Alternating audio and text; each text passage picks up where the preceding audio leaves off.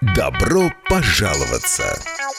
Я хотела спросить, э, вы слышите меня, да? Да, Да, добрый день. У меня такой вопрос. Я хотела задать вам вот один вопрос. Здравствуйте. Я по такому поводу... Каждый понедельник. По сути вашего вопроса, первое, Пожалуйста, да, ответьте на вопрос, почему такой закон принят? это уже не соблюдение строительных нормативов. В 10 утра. Добрый. Господин Сидорко, не могли бы вы э, разъяснить проблему проверки счетчиков? Здрасте, вот вопрос такой. У нас два подвала идут параллельно, да? И два входа в них. Обстоятельные ответы А как? Вы не могли бы нам посоветовать? Я могу нам это очень коротко сказать, что на коммунальные вопросы. очень сложный вопрос. И это вопрос, наверное, не домоуправления и даже не жильцов. Я понял вопрос. Спасибо. В законе написано очень четко. Председатель правления Центра собственников квартир Сергей Сидорко. Но вопрос у меня будет господину Сидорку. Я могу его задать? Не было ни одного случая, когда долги просят. У меня к вам вопрос. А к кому вы хотите предъявлять претензии? В программе «Добро пожаловаться». Ну, таков наш закон. Ну что же, всем доброго дня. Программа «Добро пожаловаться». И я еще раз напомню, что все вопросы, которые связаны с какими-то коммунальными службами, все, что касается проблем э, с э, домоуправлениями, кон- контактов, каких-то юридических вопросов, на все эти вопросы, во-первых, вы их можете задавать э, в телефонах прямого, по телефонам прямого эфира 67212-93-9, 67213-93-9 или писать на WhatsApp 2306191. Э, Пишите, задавайте, звоните. На ваши вопросы будут отвечать председатель правления Центра консультаций собственников квартиры, председателем домоуправления БАКа-2 Сергей Сидорко и эксперт с опытом управления э, домоуправлениями Айвар Гонтарев, э, в том числе и РНП. Э, Давайте, может быть, ну, с прошлой недели вот э, поговорим о тех э, климатических неожиданностях, которые случились, приключились. Вот нам написали по поводу вот э, сильного града, и говорят, что если в Латвии служба вообще противоградовой защиты, осталась ли какая-то, не знаете ли вы, вот, ну что делать при таком сильном граде, который может даже и окна, стекла в окнах разбить, и нанести какой-то урон, может быть, строением, учитывая, что какие там машины даже практически повреждало? Ну, по-моему, такой вообще технологии защиты от града нету. То есть э, вообще технологии, я не слышал, что в мире была технология, как защититься от града. Единственное, что укрывать, укреплять, защищать козырьками, я не знаю, там пленками, ставить машины в укрытие, больше ничего другого. Я боюсь, что в мире ничего другого нет, судя по тому, что показывают новости. Ну вот я слышал, что э, продаются для защиты машин где-то вот в каких-то странах, эм, ну такие вот специальные, я не знаю, как это назвать, плен, пленки, не пленки, коврики, не коврики, но там просто в несколько слоев и как такая пупырчатая пленка, которая э, сверху и снизу еще с- прошита какими-то материалами, что, дескать, это может спасти стекло от попадания градин, если вот накрыть машину, например, вот это. Я, я такое изделие видел. Это достаточно, ну, это легкое из парашютного шелка чехол, который, в ко- которому подшит ну, достаточно серьезный слой поролона. Да, наверное, такое изделие может защитить машину от, от града. Но опять-таки здесь, здесь надо очень смотреть индивидуально, какой град. Если это град с горошиной или это град с куриное яйцо. Мгм. Там... Но попы- попытаться таким образом можно, но это надо искать в интернете и э, смотреть, где это есть. Личные вот мои впечатления, когда действительно был этот ураганный ветер, э, дерево во дворе, которое стояло вроде бы всегда очень ну, поодаль от дома, шатало его так, что в какой-то момент стало даже немножко не по себе, подумал, что может по, прямо попасть ветками в окно. То есть, ну, тоже вот э, необычный случай. Между тем у нас, да, есть звонок. Здравствуйте. Здравствуйте, за Болтком. Да, пожалуйста, да, программа «Добро пожаловаться». Да, вот здравствуйте. А вот можно спросить у ваших э, консультантов о такой ситуации? Есть э, в Иманте 12-этажный дом, которого, который обслуживает Рига Наму Паровникс. И уже в течение не, э, недели на одном стояке все время протекает э, вода. Аварийная служба Рига Намуса, так сказать, приезжает в этот дом, в этих пять квартир из 12-этажного, да, дома периодически – и ничего не может сделать. Что надо дальше, как надо дальше жить? Ну, вопрос такой, что не всегда можно найти сразу проблему. В чем проблема?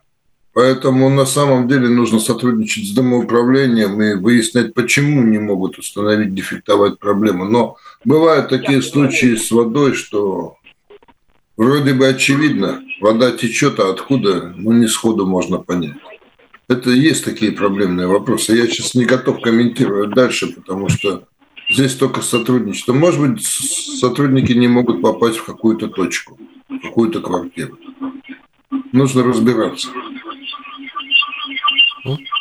Мы ответили на ваш вопрос? Ну, да. Вряд ли мы ответили ну, так, как хотелось бы клиенту. Ну, наверное, ему хотелось бы, да, чтобы там был такой раздрай, сказали, что вот все там плохо, плохо работают.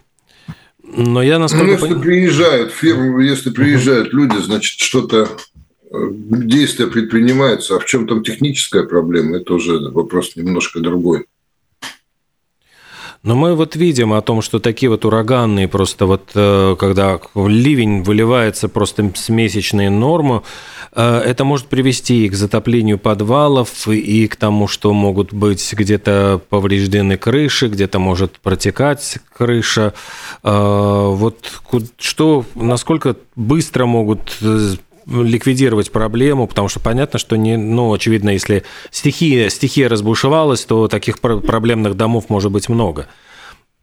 Вы знаете, я скажу так, Олег, когда уже потекло в такой ситуации, то пока, пока небеса не прекратят поливать, ничего ты не сделаешь. Там уже нет вариантов. Я бы э, сказал так, что на самом деле очень важна работа, повседневная профилактическая работа поддержания ливней приемников, ливнестоков, ливневой канализации в рабочем состоянии. Это очень важный аспект. То есть нужно регулярно осматривать, чтобы не было препятствий на пути вот этих воронок, э, где вода попадает в ливневую канализацию, либо должны быть прочищены желоба, они должны стоять правильно. Дальше нужно прочищать эм, саму систему ливневой канализации внутри дома, потому что ну, так или иначе, с э, поверхности крыши в нее смывается и песок, и пыль, и какие-то другие загрязнения. И это, эти, э, эти вещи имеют э, особенность того, что они начинают накапливаться в определенных местах, в основном на поворотах труб, и там начинает создаваться затор. Все это очень важно в тот момент, когда у тебя предельно большой поток воды, чтобы он не вышел за пределы это, вот все это ливневой канализации. И это самая главная профилактика. Также у нас есть проблемы, я знаю, что она в центре города очень распространена, где объединенная хозяйственная и эм, ливневая канализация, что там вообще она не может справиться с этим потоком, физически не может справиться. Тогда все это бьет куда угодно обратным потоком. Вот эти вещи очень важны. Это подготовка к, к возможному такому стихийному бедствию. В период стихийного бедствия ты уже ничего сделать не можешь. А кто должен заниматься вот этим осмотром и профилактикой? Это домоуправление или там сами инициативные жильцы? Внутри дома, в пределах дома домоуправления, за пределами дома соответствующие службы. Но, насколько я понимаю, в Риге есть еще проблема – за ливневую канализацию, которая располагается под магистралями, где ходит общественный транспорт, есть ответственный, кто отвечает за эту систему. А вот за промежуток от дома до вот такой вот магистральной улицы, вот тут очень большая проблема, кто отвечает. Похоже, что ответственного нет. И вот там тоже начинаются проблемы. То есть у тебя в доме может быть все хорошо, а приемный колодец не принимает воду, он не способен ее принимать. Либо по пути есть повреждение ливневых канализационных труб, и тогда тоже возникает проблема.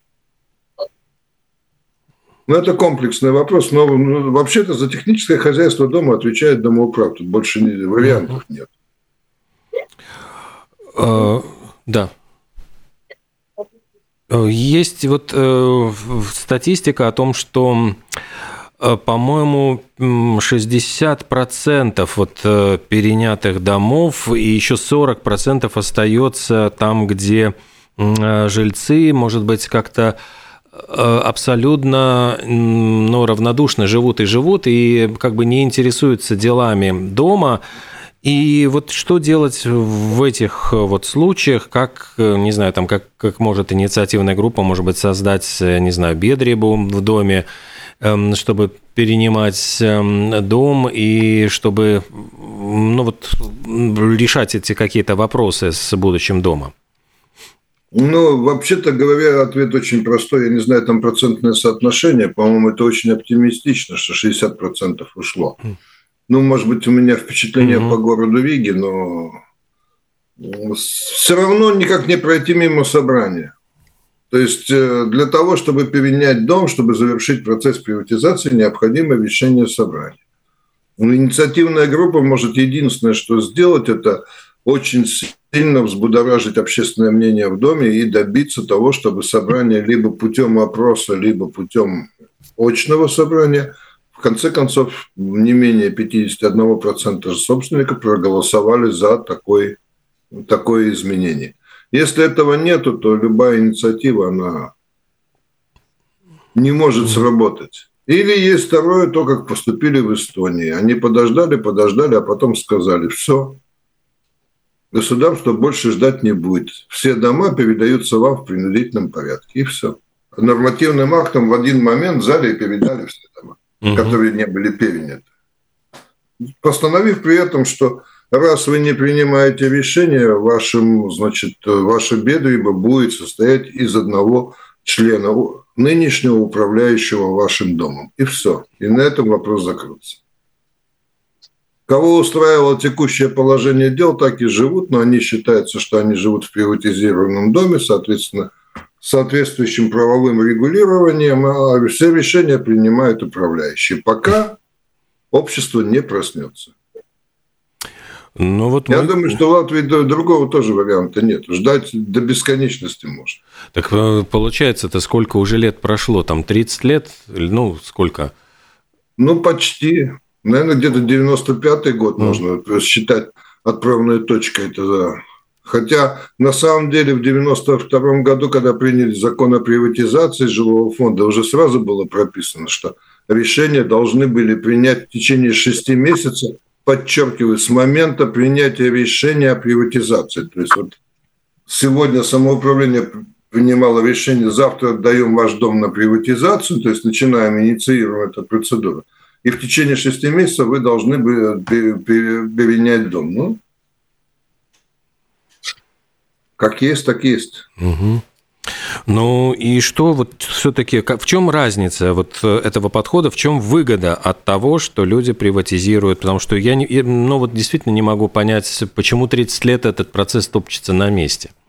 А потому что никакой выгоды нету. Это первое. Mm. Тут вопрос даже в основном вопрос заключается в том, что нужно завершить юридическую процедуру. То есть самоуправление, бывший собственник жилого дома, сделал первый шаг. Он сказал новым собственникам, я отдаю вам дом.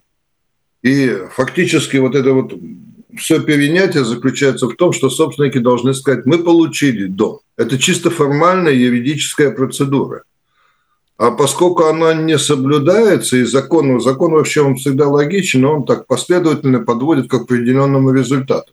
В данном случае эта логика нарушается, поэтому появляется вынужденно, раз не выполнен закон, значит государство должно, у нас разработано регулирование по управлению жилым домом, который перенят, и фактически не было закона, который, как, что делать в случае, если дом не перенят. И вот сейчас там клепают дополнительные правила Кабинета министров, всякие оговорки на тот случай, если дом не перенят. Потому что ну, есть ряд моментов, где ну, необходимо каким-то образом, законным образом завещать вот это вот совещание собрания.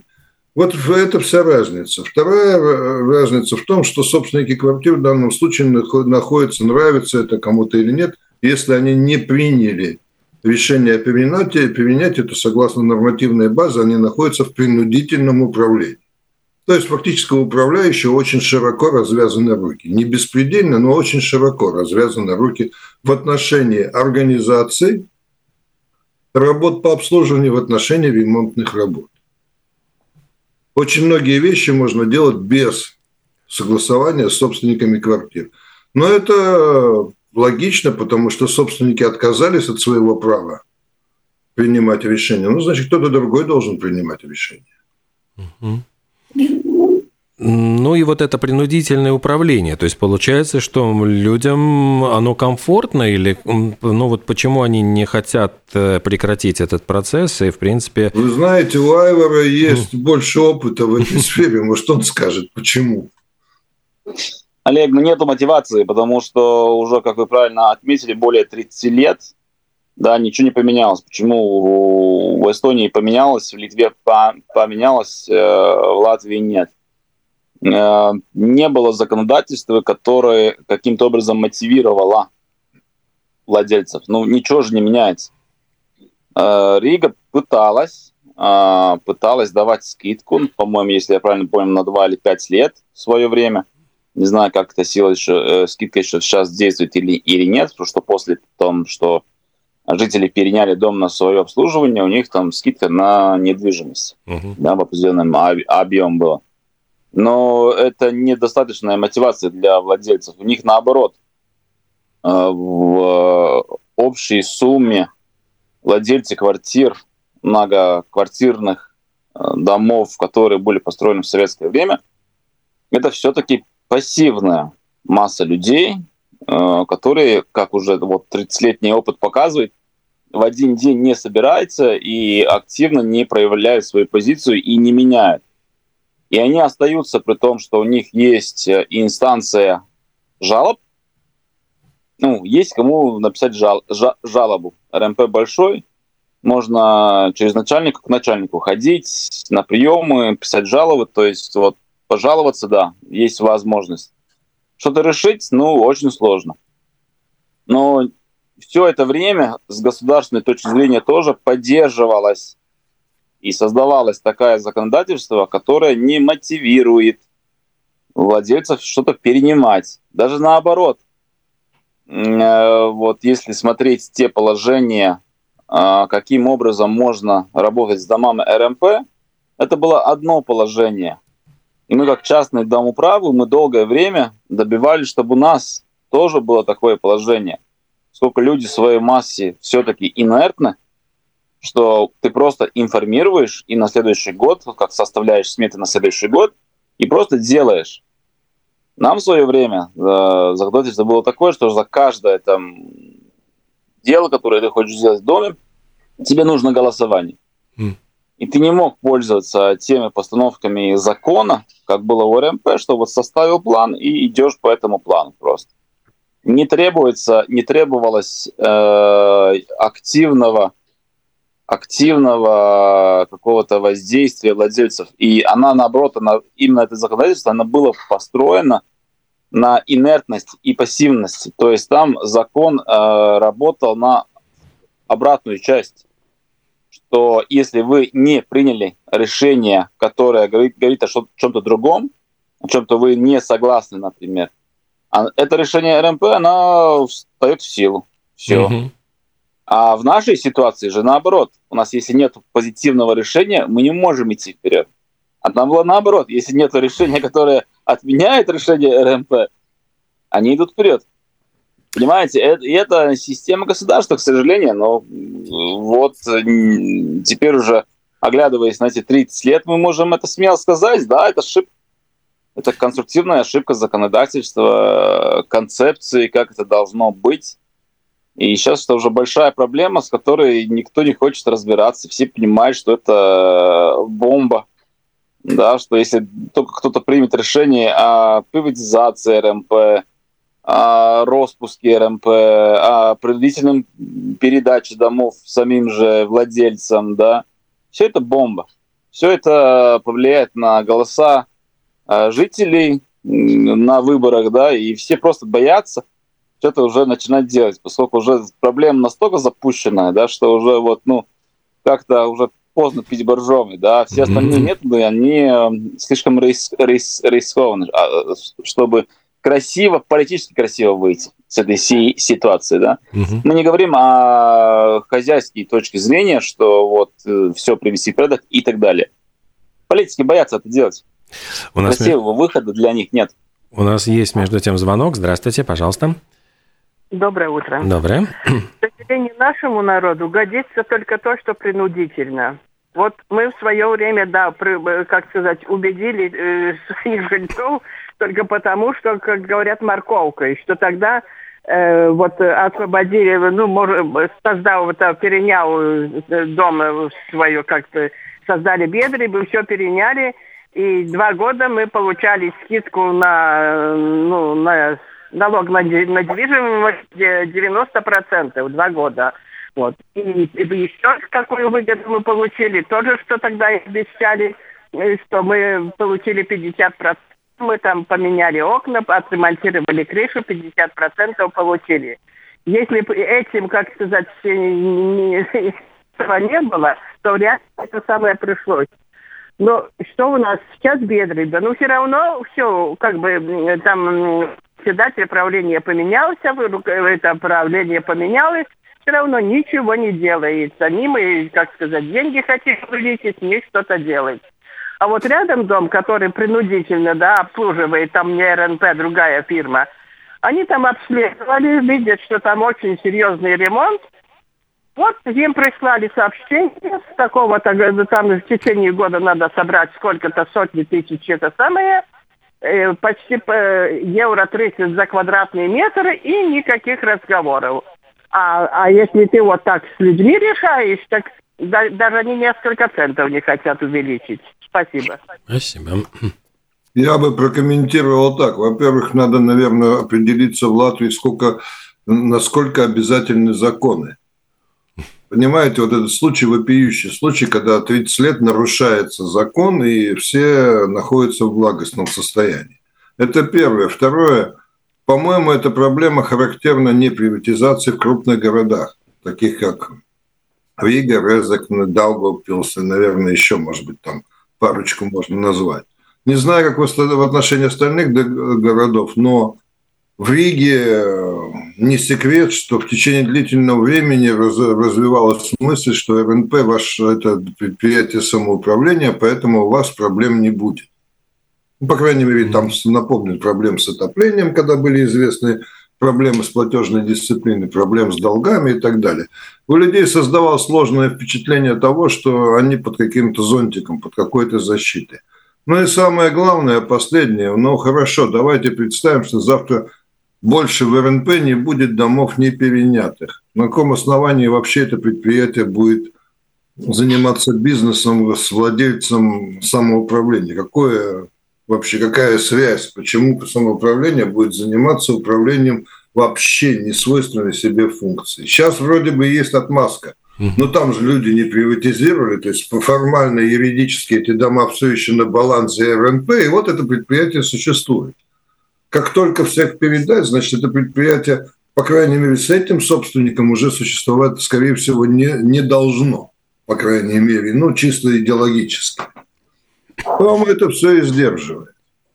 Ну и последнее, здесь э, очень важно было бы, на мой взгляд, чтобы в конце концов законодатели определили, здесь нужно разделить две вещи. Одно – это способы демократического управления домом, а второе – это функция по сохранению жилого фонда. Ну, бессмысленно голосование по ремонту крыши. Ну, вы меня извините. Да, конечно, мы ходим, мы там упрашиваем людей, да проголосуйте вы за то, чтобы отремонтировать крышу. Но это бессмысленная вещь. Если крыша протекает, ее нужно ремонтировать, и точка. Какие дискуссии там могут быть? Или там, допустим, есть частые отказы в системе водоснабжения, либо системе горячего э, теплоснабжения. Ну какая там дискуссия? Лифт остановился, давайте дискутировать, будем мы ремонтировать или нет. 22 тысячи – это дорого или можно найти mm. за 21? И вот начинается. Лифты стоят, люди мучаются, но мы демократическим способом решаем вопросы. Эти вещи нужно разделять совершенно четко. Что такое демократические, какие вопросы должны решаться демократическим путем, а где должно быть просто профессиональное управление. По-моему, там в свое время кто-то приводил пример, э, говорил, что ну, не, буд, не будут же пассажиры самолета голосовать, как управлять пилоту. То есть вот, ну, э, есть вещи, где э, демократия, она как будто бы кажется, ну, абсурдной. Ну, она не кажется, она и есть абсурдная. Но я вам могу привести абсурдный пример. Прервала канализацию в подвале. Ну, давайте соберем собрание, обсудим, потом примем решение ремонтировать, потом закажем разработку сметы, разработаем смету, потом соберем собрание по поводу того, чтобы утвердить стоимость ремонтных работ, потом собрание по поводу выбора компаний, которые... Так закон прописывает. Все это должно быть утверждено. Потом еще одновременно нужно решить, за счет каких средств это покрывается. То есть это процедура минимум на два месяца. Но ну, а этого, за это время течет все легальненько, все хорошо. Но когда я говорю про вот такой пример, мне скажут, ну что ты тут утрируешь, там ты должен пойти и заделать. Да нет. Если смотреть с точки зрения закона, то так. Но вот мы... И это абсурд. Вот как раз э, говоря про сохранение жилого фонда, действительно, вот э, то, что э, жильцы составляют пассивную массу, не ведет ли это действительно к тому, что дом не получает должного внимания, и вот за эти прошедшие 30 лет, когда дома ну, вот были переданы в, в, собственно, в собственность самим владельцам квартир, они не получают вот какого-то должного ухода, и происходит их разрушение, и вы, вы, вот мы сейчас сталкиваемся с этими проблемами, когда начинают возникать какие-то проблемы с крышами, с, с трещинами там, и так далее, и так далее. Да, однозначно вы правы, Олег, потому что на самом деле, если посмотреть в исходную документацию, то когда были построены первые крупнопанельные дома, одновременно был разработан технический регламент по их содержанию. И там были прописаны очень многие вещи, которые необходимо было делать без всякого опроса периодически, чтобы обеспечить заложенный в конструкцию срок службы. Ну, я могу привести пример. Допустим, солнцезащита на крыше должна была обновляться каждые три года. Но это специальное покрытие, которое, ну, типа серебрянки, да, Дальше, следующее. Каждые 5-7 лет должны были полностью обновляться, должна была обновляться герметизация межпанельных швов. И там дальше по списку можно идти, идти, идти. Там Талмуд, наверное, страниц 150. И это перечень работ, которые необходимо делать. Мы это все проигнорировали. И, естественно, в настоящий момент эти здания достаточно быстро ну, приходят в негодность. Единственное, почему сейчас нет катастрофы, потому что там, видимо, в конструкции заложен такой запас прочности. Как тогда строили, там вроде бы как все по инженерному, но все с большим припуском.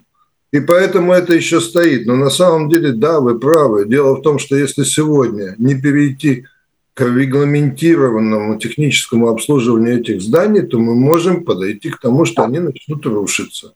Еще раз повторюсь, поскольку они были построены в один момент и примерно одинаково управляются, то они рушиться начнут примерно в один момент. У нас еще один звонок. Здравствуйте, пожалуйста. Здравствуйте. По поводу жилых фондов и вообще всех сборов, да, тут ситуация, что обычно мы платим с женой на счета, а некоторые просто это игнорируют. У нас соседи, они э, путешествуют, гуляют, ну, за квартиру и в принципе не платят. Типа мы не лохи. И, допустим, допустим, долги вот по воде, по отоплению, почему-то должников не дергают, ничего, нормально. Некоторых, конечно, выселяют, но многих даже не трогают. А вот эту разницу, которую они не платят, почему-то раскидывают на честных людей, которые работают и платят. Я считаю, это, наверное, демократия, но немножко несправедливо. Ну, как-то Спасибо, Адам. Ну, я бы сказал, не согласился с радиослушателями в том моменте, что то, что не заплачено, распределяется между остальными собственниками. Долги таким образом невозможно распределить. Просто физически невозможно, потому что тогда я должен предугадывать каждый месяц, кто, кто и сколько не заплатит. Потому что счет выставляется по факту оплаты прошлого месяца, а что тебе заплатят в этом месяце, ты не знаешь. Ну и это, в принципе, я не, я не верю в то, что кто-то это делает. Да, бывает, когда вам необходимо платить за по долгам, но это-то редкий случай, в тот случай, когда уже ну, исчерпаны все юридические возможности взыскать долг. Если у вас в доме с должниками управляющий не работает, ну, надо, наверное, либо выяснить, а почему, а во-вторых, э, просто менять управляющего. Это вопрос сегодня должники не представляют, они есть вопросы, но нет уже таких вот неразрешимых проблем. Сегодня юридически можно вполне успешно работать с должниками. До того момента, если не наступит кризис на рынке и квартиры вообще покупаться не будут. Вот тогда это опять возникнет проблема. А сейчас – чисто юридически взыскать долг это не, не так долго и не так сложно. Угу. А, еще один звонок, 67212-93-9. Здравствуйте. Здравствуйте. Это Анна. Я, ой, я, я, прошлый, я прошлый раз звонила на передачу насчет э, мусоропровода. Алло. Да-да, слушаем насчет мусоропровода. Там РМП что-то решила насчет моего звонка. Вы знаете, что я оставшись одна почти наполовину этажей, и, и мусорник закрыт, а у меня, я больной человек, ноги больные, не могу ходить. И куда меня этот мусор бросать? Хоть одну заслонку откройте, вот на девятом этаже, и, и, потому что первые этажи, вторые, третьи, четвертые, они и раньше носили мусор сами, только верхние пользовались. А теперь на верхних этажах, девятый, восьмой, седьмой, люди поразъехались, и совсем никого нет, чтобы даже попросить. И вот у меня такой мусор, там один килограмм этих очисток, и куда их девать? Прямо беда какая, я не знаю. Плачу за вывоз мусора, а, а мусор я сама не знаю, куда деть. Ну, это прямо не, невозможно так. Пусть это РМП хоть немножко решить этот вопрос и позаботиться как-то. Это на Павасер 1.34 такая ситуация. Алло. Да-да. Ну, еще, все, пожалуйста. Да, спасибо. По моему адресу я обращаюсь, потому что очень трудно это самой носить, потому ноги не ходят. А если бы была хоть одна заслонка наверху открыта, я бы уже этих шесть ступенек э, по лестнице с палкой как-нибудь преодолела, чтобы выбросить мусор, чтобы не бросать за окно это неприлично, я это терпеть сама не могу. Но вот это такое постановление заварить мусорники, это прямо заставляет людей что-то делать. В а? нашем дворе, это напротив школы 86-й, перед дома стоят буквы «П», очень хорошая территория для мусорных контейнеров. Ни одного контейнера у нас нет. Раньше были, сейчас их убрали. И ни одного контейнера. И вот в этих пакетах люди, которые большими семьями остались там ниже, что они там в этих пакетах носят, бросают? у этот контейнер мусорный.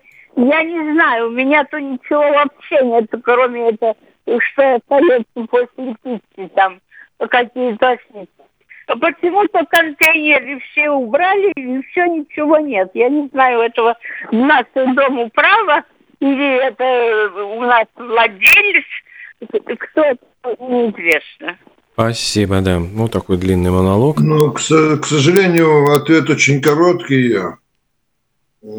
По, по, по мусоропроводам я еще раз хочу разъяснить, уважаемые радиослушательницы, что решение принял не Вигас Новопородник. Совещание приняла Вическая дума, запретив пользоваться мусоропроводами. Аргументация – мусоропровод мешает сортировать отходы. Вот весь аргумент.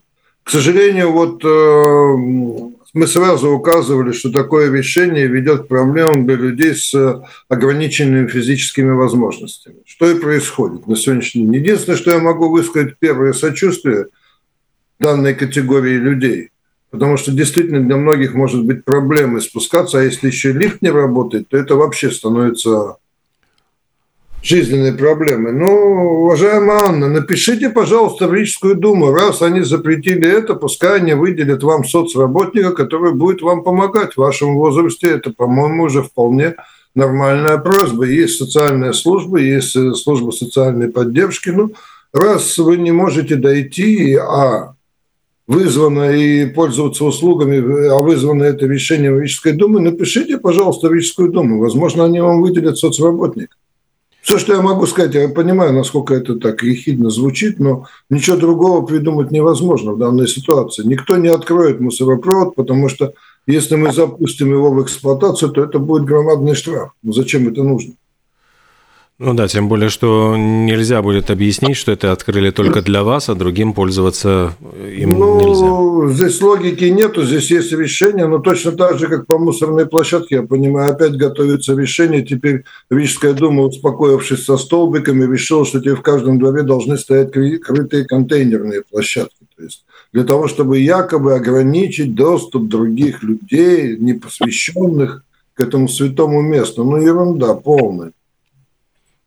Но mm сейчас готовится постановление, всерьез обсуждается. Ну, насадим теперь в каждом, у каждого дома есть э, крытые контейнеры. Те контейнеры поставили, те заборчики, крышу поставили. В общем, сарайчиков понастроим.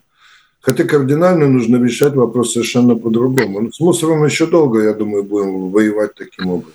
Да, и там вот есть информация о том, что мы платим по 15 миллионов ежегодно штраф Еврокомиссии, но при этом вот эти же деньги можно было бы направить на решение всех проблем и таким образом вот все это решить.